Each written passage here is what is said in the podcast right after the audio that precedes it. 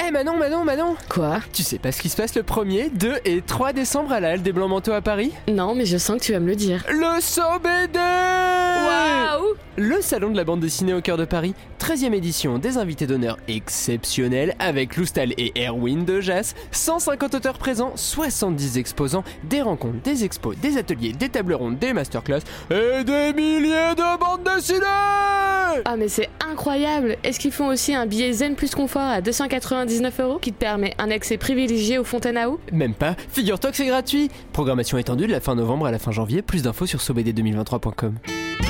Le SOBD Le salon de la bande dessinée au cœur de Paris.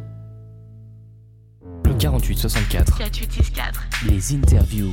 4864. Retrouvez nos épisodes un lundi sur deux, offre soumise à condition dans la limite des places disponibles. Bonjour Renaud Chavannes Bonjour Thomas. Alors on se rencontre euh, alors que la 13e édition du festival SOBD, dont tu es le co-créateur euh, et organisateur principal. Je pense Aujourd'hui le, seul organisateur. Seul organisateur, Ça a été créé avec euh, Pierre-Marie Jamet euh, il, y a, il y a 13 ans.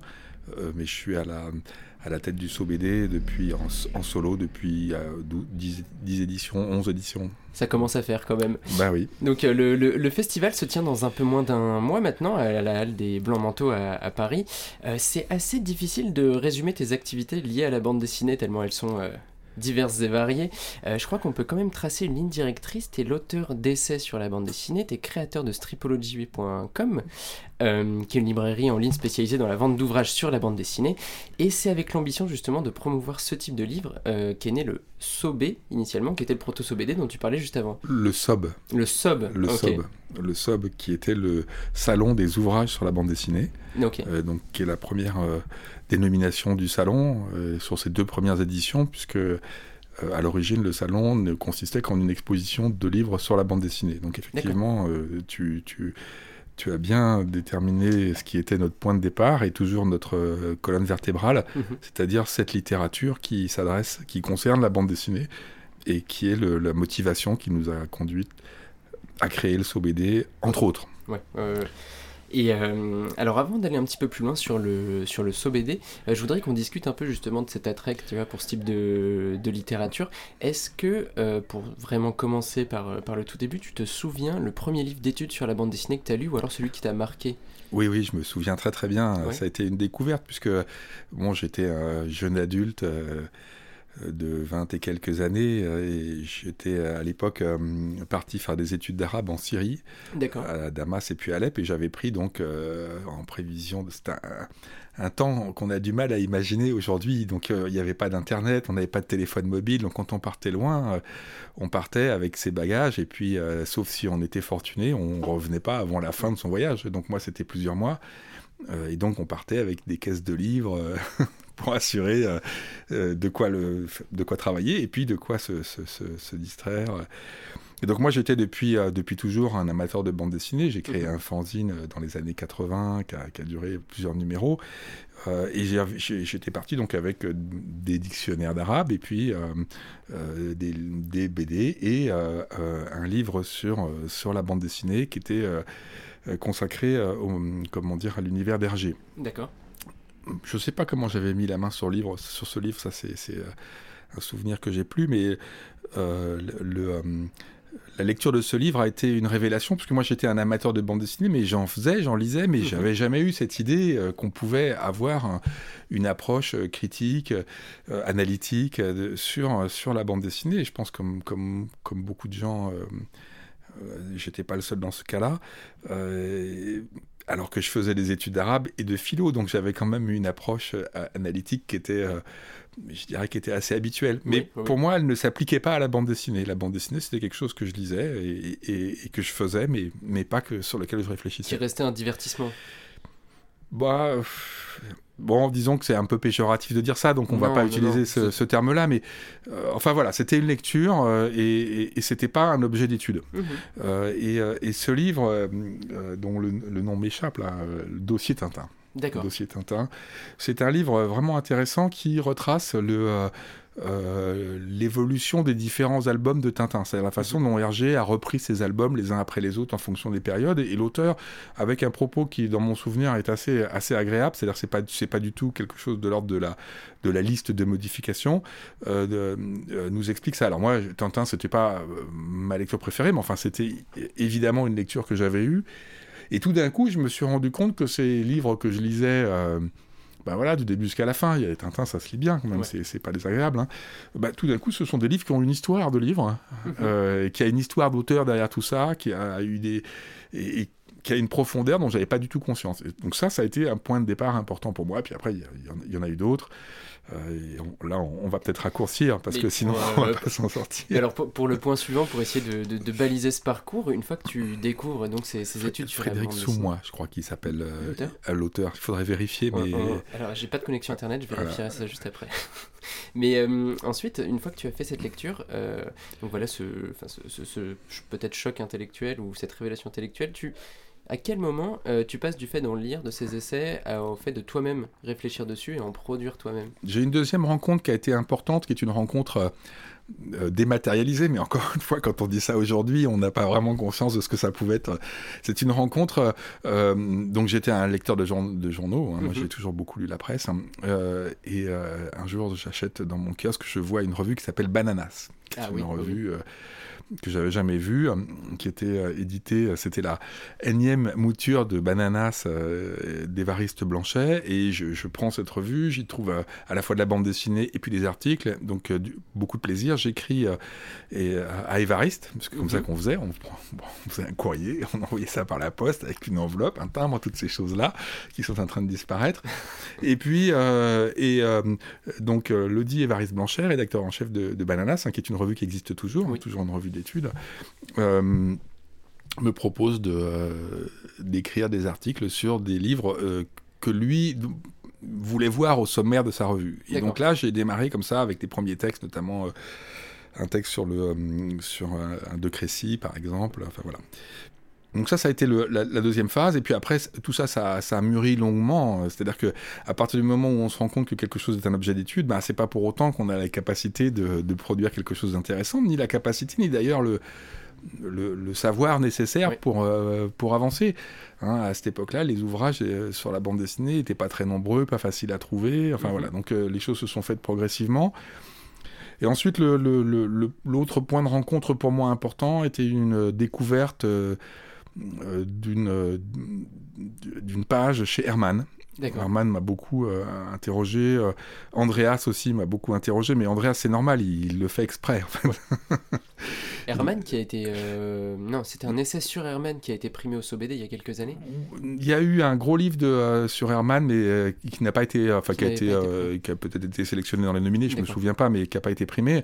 Euh, et donc, euh, j'ai repère des formes, Mhm. euh, des, des formes dans, dans la façon dont les images, les, les cases sont organisées les unes après les- avec les autres. Je re- repère d'abord des choses chez Herman. Et je commence à écrire, j'ai des bouts de texte qui ont été écrits sur, sur, sur ça, euh, sur Herman. Le problème d'Herman, c'est que c'est un auteur qui a une euh, bibliographie qui est, qui est monumentale, énorme. Donc quand on veut se pencher sur la, la, la façon dont les choses se sont constituées chez Herman, c'est un travail de titan parce que on, on est face à des... Enfin, c'est même pas des dizaines, hein, c'est, euh, on, on dépasse la centaine de livres facilement. hein, donc euh, sur, sur 3-4 séries qui ont duré pendant des, des années et des années, qui perdurent encore. Mm, mm, mm. Donc ce travail s'est rapidement trouvé euh, euh, en impasse du fait de cette monumentalité de l'œuvre. Et j'ai retrouvé, euh, bah, ce sont des concours de circonstances, hein, on ouvre des livres et puis on voit des choses tout d'un coup euh, dans ces livres, et j'ai retrouvé des choses que j'avais vues chez Herman, chez Jacobs.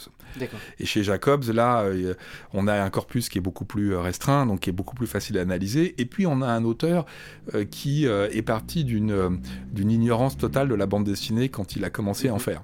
Donc c'est très intéressant parce que euh, on voit la découverte chez l'auteur lui-même. Et donc bon, euh, de fil en aiguille, j'ai- transporté mon travail chez, chez Jacobs et ça m'a donné ce premier livre chez Jacobs qui est le le socle de tout mon travail ultérieur en tant que chercheur, à savoir euh, la- les questions de composition et d'organisation des images dans la bande dessinée. Donc, à partir de Jacobs, j'ai pu identifier euh, des schémas, Mhm. euh, des patterns, des motifs, euh, une façon de dériver à partir d'une position initiale aussi, en termes, enfin toujours en, en termes formels, en termes Oui, de forme. oui. hein. Et puis euh, ensuite, j'ai développé euh, ces constats que j'avais fait chez Herman. Je me suis rendu compte qu'ils étaient euh, euh, Présent ailleurs. Ouais, qu'ils étaient présents à peu près partout en fait. hein. et j'ai fait donc un, un deuxième travail euh, qui s'appelle Composition de la bande dessinée, qui est Mhm. une généralisation euh, donc des, des constats faits chez Herman sur euh, à peu près 150 ans d'histoire et euh, 3 à 4 continents. Enfin, donc avec une volonté de montrer que euh, ce que j'avais euh, identifié chez Herman pouvait s'appliquer de façon extrêmement large, à peu près à 90-95% du corpus. Pour euh, resituer ces ouvrages dans une chronologie plus large pour, euh, pour nos auditeurs, euh, le premier livre que tu écris sur Jacobs, c'est en quelle année? Eh ben, je sais plus. euh, Figure-toi que ça fait quand même pas mal de temps. et donc, euh, je crois que ça doit être 95. D'accord. Après le suivant, ça doit être 2000. Il m'a fallu 5 ans pour faire le composition, donc on doit arriver en 2000. Mhm. Euh, Non, non, non, je dis de bêtises, je, me... je remonte beaucoup trop loin. Écoute, il vaut mieux que euh, on, on vérifiera qu'on ça. vérifie et qu'on dise les choses. Le tout dernier est sorti pendant le Covid. Il m'a fallu 10 ans, donc 2020, 2021, il m'a Mhm. fallu 10 ans pour le faire. Euh, donc le précédent, ça doit nous ramener plutôt 2010 et puis le- voilà quelque chose comme ça quoi. Donc on est au début des années des années 2000. Mais donc on est quand même sur un temps, euh, sur un temps assez long. Tu as pu voir euh, l'évolution de la production d'essais sur la bande dessinée, euh, peut-être à travers ces années-là. Une production qui a quand même augmenté, j'imagine. Tu mets le doigt sur un, un point extrêmement important qui concerne pas qui ne concerne pas seulement mon travail mais qui concerne je dirais aujourd'hui l'ensemble de, de la bande dessinée dans, dans nos pays. C'est-à-dire le temps extrêmement court euh, de production des, enfin, de, de circulation des livres, Oui. Et qui euh, quelquefois euh, vi- vient percuter de, de plein fouet le temps qui peut être très long de fabrication du livre, de, de- enfin en tout cas de conception du, du livre. Donc moi, comme j'ai plusieurs activités, euh, Oui. évidemment, je, les- ça- toutes les choses me prennent du temps mhm. sans dire qu'il faut le temps de réfléchir et puis d'avancer dans son travail. Et donc, effectivement, oui, c'est des travaux qui s'étalent sur de, de- de longues périodes.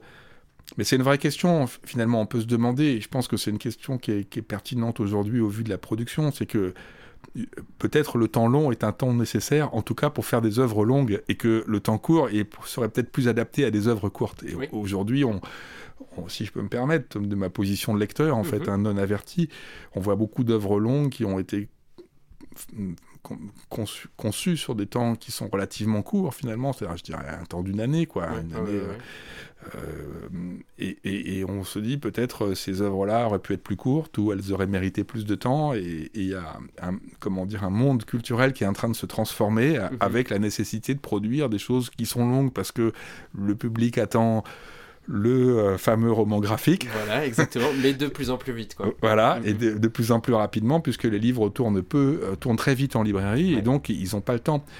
En fait, quand on se place du point de vue de l'auteur, en tout cas de- en ce qui me concerne, euh, on se dit que si un livre a mis du temps euh, à être fait, ben, c'est qu'il n'est pas si facile que ça, Mhm. et qu'il va mettre du temps à être lu, et qu'il va, être, il va mettre du temps à être admis potentiellement, possiblement, disons, comme quelque chose d'intéressant. Ouais, ouais, ouais. Autrement dit, avant de trouver son public, et peut-être, qui sait, son succès, en ce qui me concerne, je n'irai pas jusqu'à là.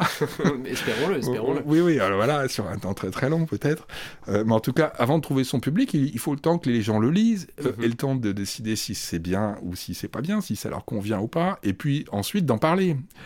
Or, aujourd'hui, on est dans un, dans un système où le, le temps que ceci advienne, le livre n'est Oui. plus là. C'est le problème Et, donc les gens qui entendent parler de quelque chose bah, ne trouvent plus le livre, euh, enfin sauf à aller très très vite encore une fois, mais et en fait ce, ce constat qui a été, euh, on va pas dire dramatique, mais qui, qui m'a vraiment euh, perturbé en me disant Mhm. mais qu'est-ce que ça veut dire de faire un- de mettre 10 ans à faire un bouquin et puis que le bouquin il soit présent pendant 3 mois, ça ça ça a pas de sens, ça a pas de sens. Ce constat m'a conduit à, à mettre en place la librairie stripologie.com Euh, et, euh, et puis, euh, dans un, dans, dans un... Second temps.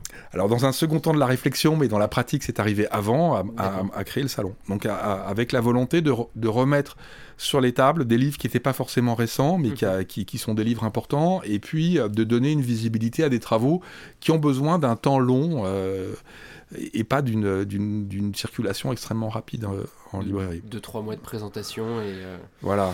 voilà. Ah oui, je vois, je vois tout Mm. à fait. Euh, je me posais une question, euh, peut-être que tu vas simplement me répondre oui et ne, ne- pas développer plus. Est-ce que le fait de voir plus de- d'essais, de commentaires et de recherches menées sur la bande dessinée, c'est pas aussi un marqueur au même titre que l'arrivée de, de grandes expositions sur la bande dessinée dans les musées, de la légitimité culturelle qui est en train d'acquérir la bande dessinée? Oui, bah certainement, oui. Il y a, y a y a, il y a un phénomène général aujourd'hui. euh, la, bande dessinée a fini par être admise dans les. euh, En même temps qu'elle perd son public populaire et puis sa grande circulation, en fait. euh, donc, je dirais notre chance, c'est qu'il existe euh, une littérature japonaise qui est, Tout à qui, est- fait. qui est- qui est lue par les jeunes et qui est dévorée par les jeunes. euh, et, et qui a pris le relais de ce qui était notre littérature à nous, Mhm. populaire de, de notre jeunesse. ouais, mais, oui, oui, enfin, je- si, si, je suis d'accord, tout ça, c'est un, un même mouvement. De fait, aujourd'hui, on trouve aussi des essais qui sont produits extrêmement rapidement et où on se dit que peut-être euh, il aurait été judicieux de prendre le temps de... Mais en, en créant Stripology, euh, tu, tu crées donc une librairie en, en ligne qui est spécialisée. Forcément, tu réfléchis au public qui se procure ou qui lit ce, ce genre d'ouvrage. Est-ce que tu saurais euh, nous- faire une, une description, alors très généralisante, attention, hein, de, du, du public type de, de ce type d'ouvrage? Alors, absolument pas. Euh, Ouais, c'est trop et- varié. Et, et c'est une question que je ne me suis absolument pas Ah posée. oui, c'est vrai? Oui, oui, pas du tout. Euh, en fait, je... euh, j'ai... Enfin, mon impulsion a plutôt été un constat que je faisais, que je- que j'ai tenu tout à l'heure, à Mhm. savoir euh, la nécessité de mettre en évidence des livres sur des temps un peu longs. Oui, oui, Sur- oui. Surtout que les livres sur la bande dessinée, donc là on parle de il y a 10-15 ans, quelque chose comme ça, n'étaient franchement pas visibles. hein. C'est-à-dire que même en allant euh, euh, à la librairie euh, de la CIBDI à Angoulême, mais, mais enfin, la dernière fois que j'y suis allé, c'était encore le cas. C'est pas mis en avant. non, c'est- il y a une grande librairie. qui- bon, c'est- une belle librairie.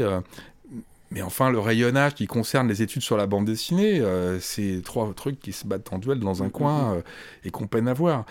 Donc même à l'endroit où euh, ça devrait euh, se tenir, ça ne se tient pas. Euh, sans parler des autres musées, en fait. On sait que les, lib- les librairies de musées sont des, des, ch- des- des points importants. Systématiquement, quand on sort du musée, on a tout un parcours qui nous amène à cet endroit où on peut acheter des cartes postales, des posters, des livres, etc. Et, et dans les rayonnages de la librairie, il y a des parties qui sont consacrées à l'architecture, à la peinture, au design, je sais pas, la typographie, euh, Mhm. mais la bande dessinée, non. Non, pas souvent. oui, Encore aujourd'hui, hein, c'est encore le cas et c'est assez amusant à faire comme, comme, comme con- constatation. Et donc, l'idée de Stripology et du, du saut BD, c'était de pallier à ce manque. Euh, et c'était pas de se soucier d'un public, c'était de Mhm. dire euh, à l'inverse. euh, S'il n'y a pas euh, de livre visible, il ne peut pas y avoir de public. Donc faisons les choses à l'envers. Commençons par présenter cette offre, enfin qui était déjà qui était déjà abondante à l'époque. Mhm. C'est-à-dire que euh, euh, ben, si on faisait des recherches bibliographiques, on pouvait trouver déjà euh, des dizaines de livres qui étaient disponibles. Bon, après c'est comme tout, il y a des livres de, de qualité variable, Oui, mais, oui. mais en tout cas les livres étaient là, il y avait, la littérature existait, donc il fallait juste la montrer. Et d'ailleurs, les premières éditions du Sobélé, c'était très très rigolo. On les a tenues dans la galerie euh, Oblique, qui était la Mhm. galerie euh, créée par Pierre-Marie Jamet dans le village Saint-Paul. Et euh, donc, on n'avait que des tables avec des. je sais pas, il y avait déjà à l'époque 150, euh, 200 bouquins sur les tables. Et on, on a vu arriver des gens qui sont des, des éminences de la bande dessinée et qui s'arrêtaient à l'entrée en disant Ah, mais ça existe tout ça Effectivement, le constat que ce n'était pas assez diffusé était, C'était pas était visible. Prouvé par, prouvé par l'exemple. C'était, c'était pas visible. Les livres, on, on les, les gens ne les voyaient pas. Donc, euh, il pouvait pas y avoir de public pour quelque chose qui n'était pas visible. Donc, ça. voilà, en sachant que euh, toute cette affaire euh, n'a jamais été une affaire d'argent pour moi, c'est-à-dire que j'ai toujours fait ça sur une action bénévole. enfin, voilà, c'est une impulsion personnelle sur des choses que j'estime importantes.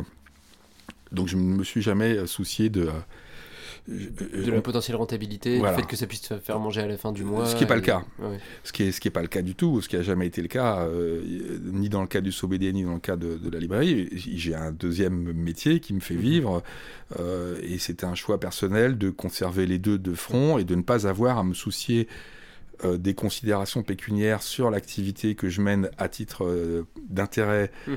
euh, personnel, c'est un mot qui est pas assez fort vu le temps que j'y consacre et l'énergie que j'y mets et, et- et puis la façon dont on le fait, qui est vraiment un travail de professionnel.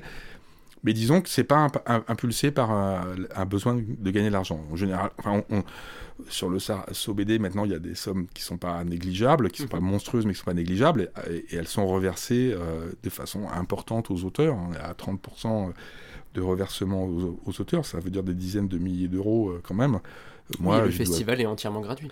le- À l'exception de quelques près, ouais, à- masterclass. à, à l'exception des masterclass, voilà. euh, bon, moi, je me rémunère à hauteur de 200 ou 300 euros. Alors, pour avoir euh, vu Renaud travailler ces derniers mois sur le SOBD, on peut dire que c'est risible par rapport au temps qu'il y consacre. hein. Mais, euh, mais bon, c'est la, la- la passion. euh, c'est un choix, c'est un passion. C'est ouais, enfin, disons que je, euh, bah, si on veut ouvrir une petite euh, parenthèse, Mhm. on peut pas parler de bénévolat vu le temps que j'y consacre et la Oui. façon dont le, le travail est fait et les enjeux non plus parce qu'il y a quand même des enjeux financiers, il y a des contrats, il y a des, des- enfin je veux dire cette année on organise 12 expositions, il y a des déplacements d'œuvres qui valent des centaines de milliers d'euros. Enfin je veux dire c'est on ne Mm, montre mm, que des originaux donc euh, euh, c'est vraiment un travail de professionnel mais disons que euh, sa vocation n'est pas de me faire gagner ma vie. Ouais, ouais, Voilà. ouais. J'ai autre chose pour ça. Et donc, du coup, ça me permet d'avoir une certaine liberté, une certaine sérénité euh, in fine. C'est-à-dire Mhm. que, euh, voilà, je, je, je peux prendre des décisions sur des euh, considérations qui ne sont pas directement pécuniaires, en tout cas qui ne vont pas me toucher moi. Donc, ça, ça c'est assez un. Ce qui, ce qui est une belle chose qui reste agréable. Ça a des contreparties. Hein. Euh, il faut travailler deux fois plus, euh, puisqu'on a deux boulots, euh, Ouais. et ainsi de suite. ouais. Mais euh, tu parles justement de ces déplacements d'œuvres. On va en venir maintenant un petit peu plus à ce qui, ce qui concerne l'organisation même d'un- festival. Et ici, donc le, le, le SOBD. On rappelle rapidement quelques chiffres. Cette année, donc c'est trois jours de festival, pas loin de 150 auteurs. Ouais, enfin, trois jours, c'est la partie centrale. Mais en Trois fait, le salon commence. Une programmation étendue. La programmation, elle commence le 20 novembre. Les Mhm. premiers événements démarrent le 20 novembre et on va s'arrêter le 28 février. C'est en fait, on a encore- long. On a, euh, de fait, en fait, ça c'est pour la programmation qui est ouverte au public, Mhm. mais on a des actions euh, culturelles qui ont démarré avec des jeunes en début du mois d'octobre et qui Oui. vont s'arrêter au mois de février. Donc en fait, euh, la- la- la- avec une exposition euh, du travail des jeunes en partenariat, enfin, en, associé au travail de Gilles Rochier qui aura lieu à Malakoff euh, en- au mois de février. D'accord. Donc la, la programmation la plus étendue, elle est- elle s'étale sur quasiment 4 mois. C'est assez incroyable. Et puis donc sur ces trois jours, tu as, un peu plus de 70 exposants qui sont là. Oui. Euh, 13 tables rondes, on a parlé de masterclass, euh, 12 expositions, tu viens de le, mentionner, des rencontres, la remise d'un prix. Euh, bref, on, Deux, on- on deux passe. remises de prix. Deux remises de prix, remises Et donc euh, ch- chaque année, la- cette programmation, tu l'articules euh, en partenariat avec un comité aussi d'organisation. Si, euh, On, on a un comité, de- il y a un comité de pilotage que j'ai créé à partir du moment de la troisième édition du salon. Enfin, que j'ai Mhm. regroupé des gens autour de moi, en partant du principe que la BD, euh, la bande dessinée, ben moi j'ai des choses que j'aime, des choses que je n'aime pas, et ainsi de suite, et que mon objectif n'était pas de faire de tout cela une- un miroir de, de mes centres d'intérêt. Ouais. Euh, moi, j'ai une volonté, disons, très écl- une approche éclectique. Mhm. J'aime- être euh, surpris par des choses euh, auxquelles je ne m'attendrais pas. Ça peut vouloir dire euh, un ouvrage chez un petit éditeur, mais ça peut vouloir dire aussi un ouvrage à très grande diffusion quelque part, et puis euh, finalement on trouve ça intéressant. Enfin, mhm, tout à fait. donc pour pas euh, me limiter à mes propres centres d'intérêt, pour pas avoir quelque chose d'auto-centré, j'ai constitué un comité de pilotage qui est composé de euh, libraires, de chercheurs, euh, d'auteurs, de d'éditeurs, de, et ainsi de suite, et qui nous accompagne dans les euh, dans la programmation culturelle. Mm, mm. Mm. Et euh, dans cette programmation, chaque année, deux euh, auteurs sont mis en avant, un auteur de bande dessinée et l'autre euh, un auteur-chercheur. Euh, cette année, c'est Loustal et, et Erwin Dejas qui seront, qui seront célébrés. Est-ce que on peut s'attarder un petit peu, peut-être l'un après l'autre, sur les, les raisons qui ont motivé ces, ces invitations et ces mises en avant cette année? Peut-être en commençant par, euh, par Loustal, par exemple, dont vous venez de publier une petite vidéo où, où il parle de, de son blues. euh. Bah, Loustal, euh, bon, c'est vrai que euh, on a beau avoir un comité de pilotage, c'est une somme de personnalités Oui, qui j'imagine. ont leurs histoires. Euh, et euh, bon, on a pour la plupart été touchés par, euh, par Loustal, parce que euh, ce sont bon, des gens de, moi, de mon âge, on va Mhm. dire, dans le comité de pilotage, des gens plus jeunes probablement connaîtraient moins cet auteur-là.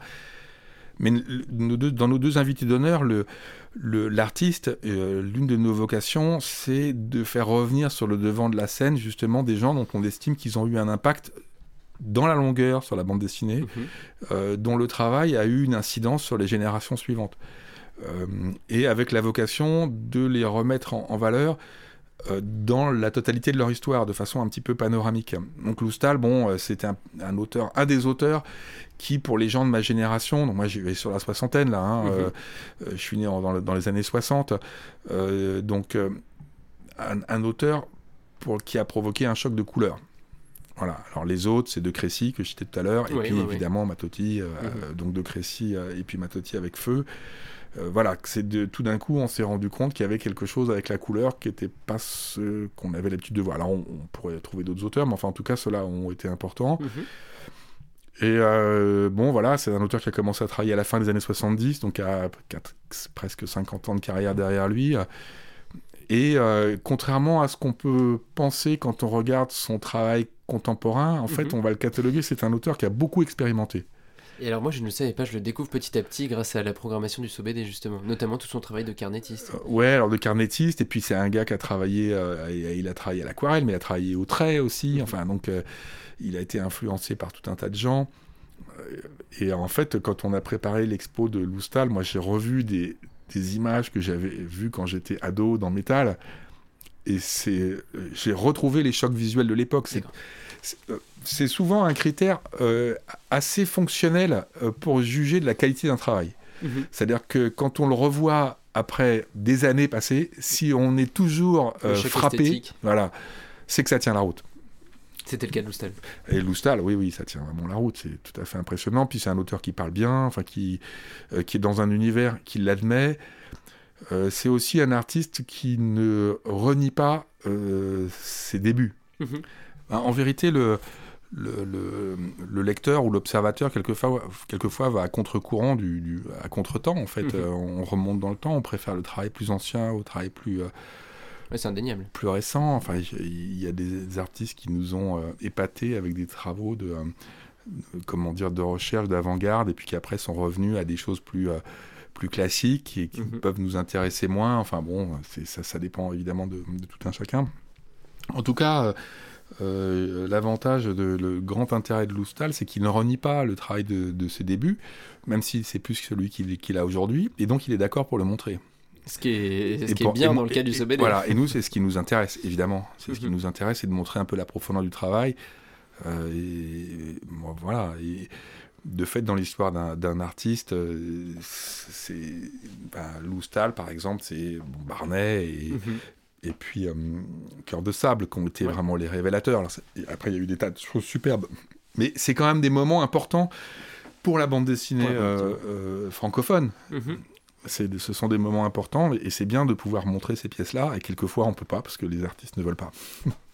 Heureusement pour nous cette année, ce n'est pas le cas de Loustal. Voilà. Donc ça, c'est pour Loustal. Et dans le cas d'Erwin de Jas, exactement, c'est ce Alors, que j'allais dire. On a, tout, on a dans cet ADN du SOBD toujours cette volonté de présenter euh, les études, les discours sur la Mhm. bande dessinée qui ne sont pas forcément des discours de chercheurs. Euh, le chercheur entendu comme une position administrative, à, enfin, Et pardon, universitaire. universitaire, euh, comme un- quelqu'un qui est à la faculté qui travaille, c'est une, une position assez récente. Enfin, il y en a depuis longtemps, mais Mhm. leur nombre s'est accru de façon considérable depuis avec euh, 15 ans. euh, même des départements spécialisés qui se sont Oui. créés, des associations de chercheurs aussi. Des cursus. Mhm, des cursus consacrés à la bande dessinée. Enfin, et, et ça, c'est pas spécifique à la France. C'est quelque chose qui, s'est développé un peu dans toute l'Europe depuis 10-15 ans. Euh, enfin, donc, le chercheur, c'est pas le seul personne dont le discours nous intéresse. Mhm. Euh, Il y a des catégories de, de gens qui peuvent parler de la bande dessinée, et, et dans ces catégories, il y a, il y a le chercheur. Donc, on essaye de les alterner, Oui. et on essaye de conserver cet éclectisme dont je parlais tout à l'heure, qui est quelque chose qui me tient, tient, tient à cœur. Euh, et donc de ne pas privilégier un type de discours sur un autre, parce que le, le- le discours universitaire, le discours de chercheur, c'est un, c'est un propos qui a euh, certains tropismes, certaines façons de procéder, et qui peut exclure les autres. hein. Euh, Tout à fait. donc, et à l'inverse, on a d'autres discours. Par exemple, il y a une littérature que nous, on qualifie de littérature de fans, Mhm. qui est la littérature de, de l'amateur, de l'amateur passionné, enfin de l'ultra passionné, et qui va euh, parler de la bande dessinée en se mettant à l'intérieur du discours et qui va euh, développer l'univers, faire la typologie des, euh, des personnages, expliquer comment l'univers fonctionne, éventuellement en relever les, les, les contradictions. Et bon, c'est un autre type de discours qui est généralement aussi exclusif des autres. hein. Qui peut être une ressource pour les études universitaires aussi, ou qui, Bah alors qui après, être étudiées en tant que objet. Dans la littérature de fans, on a, des, on a récompensé dans, dans le, dans le prix Sobédé un livre euh, sur euh, Jack Kirby, euh, Mhm. qui, est, qui- qui est un livre qui vient de cette catégorie-là, mais qui est une vraie biographie, qui a été fait par quelqu'un de passionné, qui a, qui a été retrouvé tous les, tous les détails de la, de la vie de... voilà, là, euh, on a également ré- récompensé euh, l'énorme biographie de, de François Deneuillet sur, euh, sur JG, qui, est, Mhm. qui est aussi, dans un sens, un travail de fan, puisque Deneuillet ne parle pas d'une position académique. hein. C'est vrai, c'est vrai, c'est vrai. Voilà, donc il- par contre, il a eu accès à des documents, il, a, co- il connaît les gens de la famille, enfin, il a fait tout un travail de recherche, et c'est un travail qui est extrêmement méritant. Mhm. Donc il y a différentes catégories dans cette littérature, et nous, on essaye de les, euh, de les mettre en avance tour à tour. Le, le journaliste, moi aussi, c'est Oui. peut-être un bon journaliste, quelqu'un qui fait un travail sur la bande dessinée d'information, c'est aussi une catégorie de discours qui peut être pertinente, et ainsi de suite. Donc il y en a pas mal.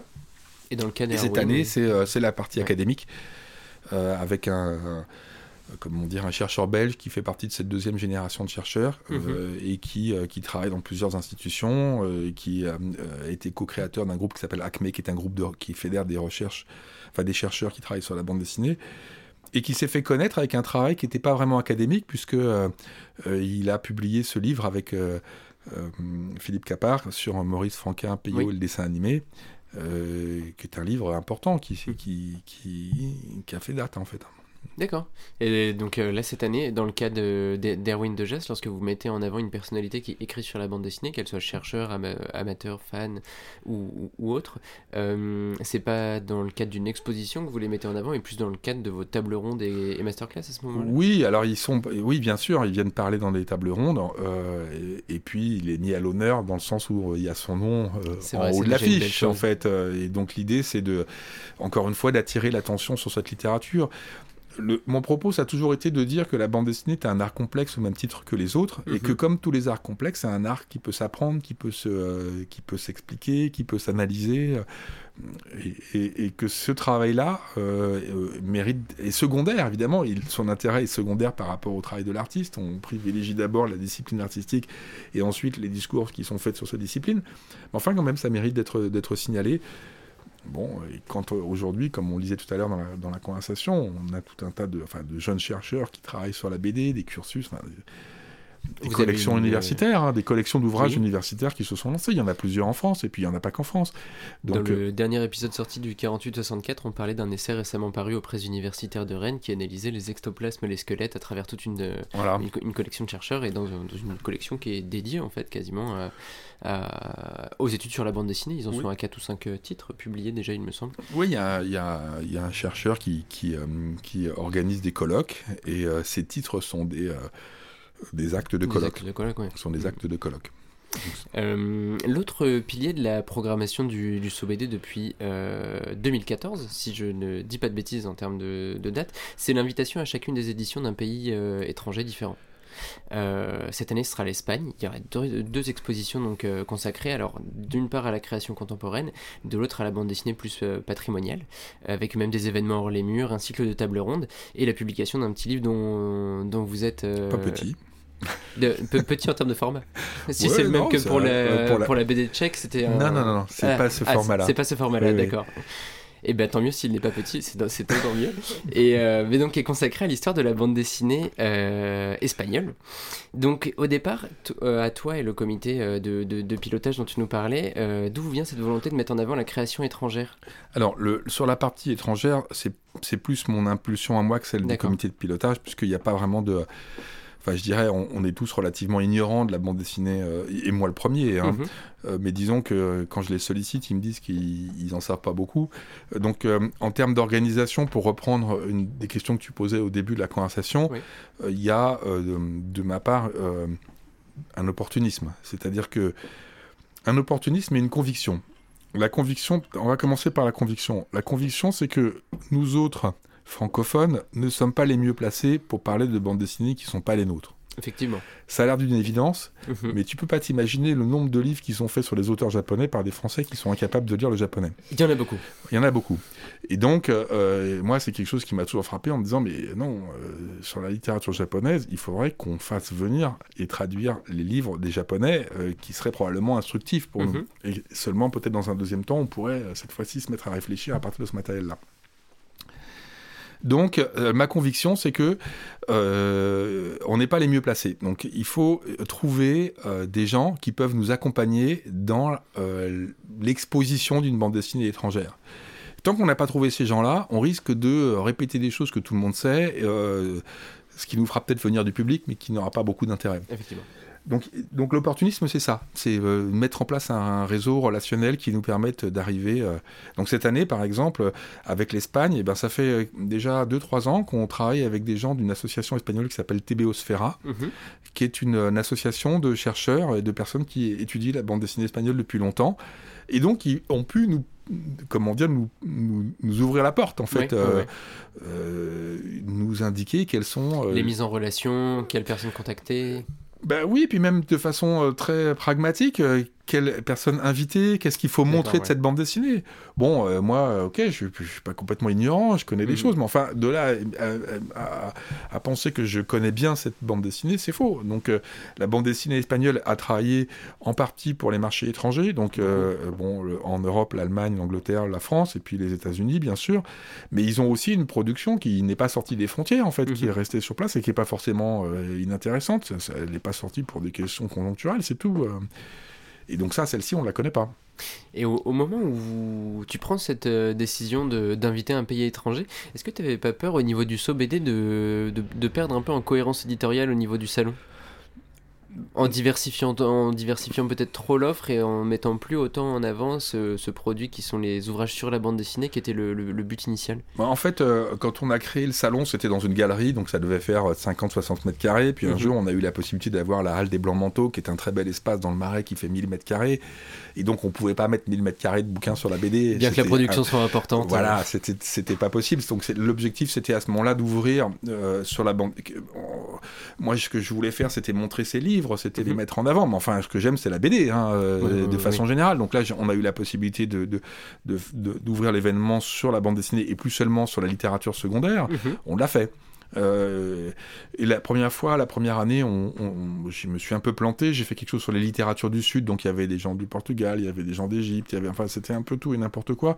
Je me suis rendu compte que si je voulais faire les choses bien, il fallait que je me focalise un peu plus et que je concentre plus d'attention et, et plus de travail à un seul lieu. Mhm. Euh, Pour aller plus en profondeur sur un sujet. voilà, Mhm. pour aller plus loin. Donc, euh, à partir de la deuxième édition, on a fait, on a fait l'Angleterre, que j'aimerais refaire un jour ou l'autre, parce que je, je le f- on le ferait différemment. Mais enfin, Mhm. on, on a profité de l'aide pr- l'aide précieuse de, de Paul Gravette, qui, nous a fait venir des, des immenses auteurs euh, pour lesquels j'ai une admiration infinie. Mm, mm, mm. Euh, et puis petit à petit, les choses se sont, euh, se sont installées. En fait, c'est un petit peu toujours la même vocation, c'est-à-dire que autant j'avais cette, cette envie de faire découvrir une littérature que j'estimais être peu visible, Mhm. autant j'avais aussi cette, euh, cette sensation qu'il y avait de la bande dessinée un peu partout, mais que nous, enfin, de notre position euh, franco-française, franco-belgo-française ou Oui. belgo-belgo-française, enfin tu diras ça comme tu veux, euh, on connaît surtout la BD francophone, Bon, évidemment, on sait qu'il y a de la BD aux États-Unis, les super-héros. On s'est rendu compte dans les années 90, parce que moi j'ai vécu cette, Mhm. cette, cette charnière-là, que ah bah oui, il y avait aussi des trucs Japon. au Japon. Et puis en fait, petit à petit, on se rend compte qu'il y en a partout. Mm, mm, mm. Et c'est le fait, il y a de la bande dessinée à peu près partout depuis le 19e ou le début du 20e siècle. Et la plupart de cette bande dessinée nous est inconnue ici. Euh, et donc, euh, mon intérêt, c'était de montrer cette, euh, ces choses qu'on connaissait pas, d'amener à, à- à Paris euh, des bandes dessinées qu'on ne voyait pas. On a fait venir de la BD polonaise. Tout le monde connaît. Rosinski, mais enfin, Mm, Rosinski, mm, c'est c'est l'arbre qui cache la forêt. euh, Il y, a- il y a de la BD là-bas depuis le 19e. On a fait venir de la BD malgache. C'était un, un- un plaisir immense d'arriver à faire venir des artistes malgaches et, de- et puis d'aborder l'Afrique, de ne pas aborder l'Afrique. Mhm. De rester que- sur, le- sur Madagascar Euh, de- uniquement. voilà, parce qu'on a vu tellement de choses, avec surtout avec l'année. Cette année-là, c'était la, euh, l'année de l'Afrique. Enfin, il y avait une, une, une année de coopération culturelle entre la France et l'Afrique, et, et donc il y avait, il y a eu des, des expos de BD africaines partout. Mais c'est absurde. C'est comme si, euh, im- imaginons quelqu'un en Afrique fasse quelque chose sur la BD européenne et mette les Anglais, les Italiens, les Espagnols, les Danois, euh, les, les Polonais, les Mm, Français, les Belges, tout ça ensemble en disant là, il y a de la BD en Europe. Mais non, il y a de la BD euh, à différents endroits qui sont beaucoup plus locaux. On peut peut-être citer le, les, les travaux de. Il me semble que c'est Christophe son prénom, Cassio Ori, Oui. sur euh, la, la- la- la bande dessinée euh, en, en Afrique, dans différents euh, pays, justement. Euh, Christophe qui est a été assez un- impressionnant. un des premiers auteurs qui est venu sur- signer sur le SOBD à l'époque où c'était encore dans la, dans la galerie oblique. D'accord, oui, donc partenaire de longue date. Ouais, ouais, voilà. ouais, on, on a, et puis on, on l'a fait revenir à plusieurs reprises. Oui, oui, il a un travail sur la BD euh, euh, africaine qui est, tout à fait méritant. Mm, mm, mm. Ah, moi, je, trouve ça passionnant à chaque fois que je lis euh, ces articles sur, euh, sur Internet. Euh, et tu parlais tout à l'heure de, de, de, choc esthétique, de choc graphique. J'imagine que chaque organisation d'exposition euh, de bande dessinée étrangère est l'occasion de, découverte. Tu parlais de, tout à l'heure de la bande dessinée polonaise. Moi, tu m'as fait découvrir Trust. C'était incroyable. Euh, je, je, suis encore son, son, travail assidûment. Dans le cadre de ces deux expositions que tu as montées là, si tu devais retenir un choc esthétique que tu as eu autour de la bande dessinée espagnole, est-ce que tu pourrais nous dire ce qu'il ne faut surtout pas louper? On a effectivement une exposition où on montre le travail des artistes invités. Et dans le travail des artistes invités, qui sont donc nécessairement des contemporains, euh, on a différents critères pour les sélectionner. Donc on choisit des hommes et des femmes, Mhm. euh, si possible en nombre à peu près égal. Euh, on choisit des gens de génération plus ancienne et de génération plus récente. Et puis on choisit des gens qui sont connus ici. Donc on a des gens comme Paco Roca ou comme Prado qui sont, Mhm. qui sont vraiment connus ici. Et puis des gens qui sont connus chez eux mais pas chez nous. Donc, avec justement cette idée de, de pouvoir voir des choses qu'un Français ne- n'aura peut-être pas l'occasion de voir s'il s'il se plonge pas là-dedans. Euh, et donc là, euh, voilà, c'est un peu euh, dans cette partie-là que. Alors évidemment, Prado, c'est splendide, quoi. Il y a, il y a- il y a des choses qui sont à, à tomber par terre. Roca, c'est c'est, c'est irréprochable. Mais je dirais que pour moi, Roca, c'est plus un auteur du propos. C'est Ouais, quelque ouais, chose. ouais, complètement. c'est pas un auteur qui est, comment dire, spectaculaire dans son Mhm. dessin. Euh, c'est un auteur qui vous prend euh, au début à la première page du, vous lire, du livre et puis qui vous lâche pas tant que vous n'êtes pas Un arrivé à la maître de dernière. narration. Voilà. ouais. Donc il y a, c'est, euh, bon, maintenant c'est très étonnant de voir comment il travaille. Il y a du bleu, il repasse sur l'ordi, etc. Donc il y, a y y une vraie partie technique qui est intéressante. Et puis on a euh, Marika ou Laura Perez Vernetti qui sont des autrices moins connues Ah oui, ici là, je n'ai jamais entendu Voilà. parler pour le coup. et, et, avec un vrai, vrai, vrai intérêt. Donc là, euh, je pense que bon, on sera content de voir une planche de Prado parce que voir un original de Prado, c'est toujours en prendre plein de la vue. Euh, mais bon, on a déjà été ébahi par les albums, donc Mhm. euh, on le sera un peu plus par les originaux. Euh, par contre, voir les, les, les, les travails des autrices qui ont, qui, qui- de, de cette génération-là, parce qu'on a aussi une jeune autrice qui s'appelle Annabelle Colazo qui, Ah oui, effectivement, voilà. qui est aux éditions ça et là. voilà, Ouais. qui a plusieurs livres chez ça et là, mais elle, elle est, elle est probablement plus connue, euh, en tout Mhm. cas, que, que Marika ou Laura Perez Vernetti. Et puis la deuxième exposition est une exposition patrimoniale qui va être installée euh, euh, au Centre d'études catalanes euh, en partenariat avec un musée privé qui a été monté par des collectionneurs à côté de, de- de Barcelone, dans une, Mhm. dans une petite ville qui s'appelle Sant Cugat. Et là, bah, c'est toujours pareil, quand on ressort des choses du début du, 20, du 20e siècle, du milieu du 20e siècle, on, c'est, c'est, euh, Il y a un c'est émerveillement à c'est- Ah, c'est à ça. tomber par terre. Bon, il- il- il- enfin, disons, on, on ne fait plus de la bande dessinée comme on la faisait à cette époque-là. Donc, euh, il y, a, y, y des façons de dessiner, il y a des, euh, il y a des motifs visuels qui, qui, qui, qui aujourd'hui sont, sont moins fréquents. Donc là, il y a- aussi quelque chose de tout à fait étonnant. à- Il faut profiter de cette exposition-là, Ah, c'est sûr, ouais. c'est sûr. Euh, on, arrive progressivement au bout de, de, cette interview. Euh, J'avais une, dernière question, euh, Renaud, pour toi, qui était plus de l'ordre du, souvenir et de l'affect. Ça fait donc euh, 13 années que le, que le SOBD existe. Ça doit être plein de beaux souvenirs, c'est plein de, de, collaborations, de rencontres et, donc une, grande histoire urbaine autour de la bande dessinée.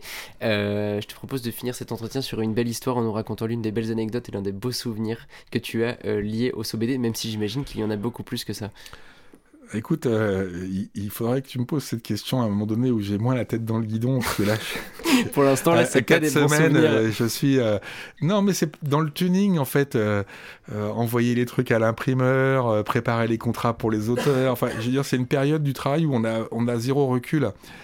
Euh, J'étais euh, bah, euh, hyper content de Mhm. faire venir les artistes malgaches. Oui. Euh, en pleine période de Covid. En plus. Ça a été un enfer absolu pour arriver à faire à monter cette édition-là. Non mais des enfers, j'en ai connu plusieurs avec le SOBD en fait. Hein. euh, C'est Il y a eu on- un a- d'années a eu- particulièrement ouais, ouais. difficile. Un, un jour, on- je ferai un petit bouclette là pour raconter ça, mais j'attends qu'on les ait vraiment derrière nous. Soyons pas trop présomptueux. Ouais, par euh, une sorte de- de- d'inquiétude là. Mais euh, il, s'est passé des tas de choses rigolo- d'ab- rigolotes parce que ce qu'il faut savoir, c'est qu'on avait prévu cette, euh, cette édition malgache, mais que euh, donc nous, on a été confinés, mais Madagascar, c'est un pays qui a été fermé pendant 18 mois. Pendant 18 mois, on pouvait pas rentrer, on pouvait pas sortir. Euh, on pouvait pas envoyer un courrier à Madagascar. Ah oui, à la poste, on disait pays non desservi. D'accord. Donc le pays a été complètement fermé. Et il s'est ouvert trois semaines avant le SOBD. Donc autant te dire que les malgaches qui n'avaient pas pu foutre les pieds dehors de chez eux, donc les gens qui travaillent, les gens qui voyagent, les gens qui ont de la famille à l'étranger, quand la porte s'est entrouverte, ils se sont précipités et qu'on n'arrivait plus à avoir de billets d'avion, qu'il fallait des visas, que les visas c'est C'est long hein, à débloquer. c'est long, puis c'est un business, donc euh, euh, tu t'as des entreprises qui t'obtiennent des visas plus rapidement, mais il faut payer plus cher. Enfin, c'est une chose publique qui devient tout d'un coup une chose privée. Donc ça a été, euh, ça a été vraiment très très chaud. J'avais un très bon partenaire qui est euh, l'éditeur euh, euh, Début dans l'océan, qui est l'éditeur Oui. de La Réunion. Mhm. euh, qui, avec, sans, sans lequel on n'aurait pas pu arriver à, à- à- à bout et voir venir ces, artistes euh, avec des choses que, où j'ai trouvé, moi j'ai eu des chocs visuels de, de différents ordres, c'est-à-dire tu as une sorte de dessin exceptionnel comme tu peux voir avec Trust, quoi, qui est un Ouais, ouais, dessinateur, et puis tu as des gens qui te font des trucs qui tu te dis mais d'où ça sort ce truc là quoi d'où ça sort? Et là ça, ça fait aussi des chocs c'est à dire des Une découverte. oui enfin un dessin auquel tu ne t'attends pas tu Ouais. vois c'est à dire que tu peux avoir. Bon, un, un- un dessin qui est superbe, tu vois, le Prado ou Trust, c'est des dessins qui sont splendides. Euh, T'es en émerveillement devant le dessin. Mais tu peux pas dire que tu pensais pas qu'un dessin comme ça soit possible. Ouais, ouais, ouais, je vois ce que tu veux Voilà. dire. T'as- t'as- À la limite, l'excellence, tu pouvais pas l'anticiper. Mais Mm. le type de dessin, tu, tu, tu, tu sais que ça peut exister. Et puis, tu as des gars qui te font des trucs qui sont complètement différents, que tu n'as jamais vu Ouais. et tu penses même pas que ça peut exister. Bon, ça, c'est un autre type de choc. Et où c'est pas forcément d'ailleurs la même excellence. C'est Mhm. juste que Oui. tu découvres, quoi. Tu, tout d'un coup, tu es un peu euh, ébahi devant quelque chose. Euh, Ça, et puis. euh, euh, ce qu'il faut savoir, voilà, voilà l'anecdote que tu voulais, puisque euh, dans la BD on aime bien les anecdotes. Toujours. C'est que l'un des, l'un des grands avantages du Covid pour euh, l'organisateur de salon parisien que je suis, c'est Oui. qu'il n'y avait plus personne dans les hôtels. Donc il y avait la moitié qui était fermée et la moitié qui n'était pas fermée, euh, bah, ils avaient des prix qui étaient extrêmement attractifs. Et tu pouvais loger tout Et le j'ai monde très pu facilement. mettre les malgaches dans un hôtel topissime auquel il est absolument impossible euh, de prétendre au sortir de 18 mois de confinement, ah, il va être c'est à 300, 400 euros la chambre la nuit et c'est réservé d'une année sur l'autre. Et donc, tu peux même pas rêver mettre les pieds dans un hôtel comme ça. Et ces gars-là arrivés de Madagascar, euh, sortant de leur pays alors qu'ils n'avaient pas pu mettre les pieds depuis 18 mois et pouvoir les mettre là-dedans, mais c'était un énorme plaisir Ah, pour moi. j'imagine. j'imagine, j'imagine pour eux aussi, je pense. Bah, euh, en, en tout cas, moi j'étais content de leur faire ce plaisir-là. Voilà. Bah, très bien. Merci beaucoup Renaud pour, euh, pour, pour toutes ces réponses à, à- à nos questions. Euh, on rappelle peut-être une dernière fois le, le sujet de cette conversation initiale. Le SOBD, c'est le premier week-end de décembre à la Halle des Blancs Manteaux à Paris. C'est gratuit, des expositions, plein d'auteurs, plein de bandes dessinées et on vous, ne peut que vous enjoindre à venir y faire un tour. Voilà, il y a une grosse programmation que vous pouvez retrouver sur sobd2023.com. Très bien. Merci Renaud, à bientôt. Merci. Le 4864, 4864. les interviews. 4864. Retrouvez nos épisodes un lundi sur deux, offre soumise à condition dans la limite des places disponibles.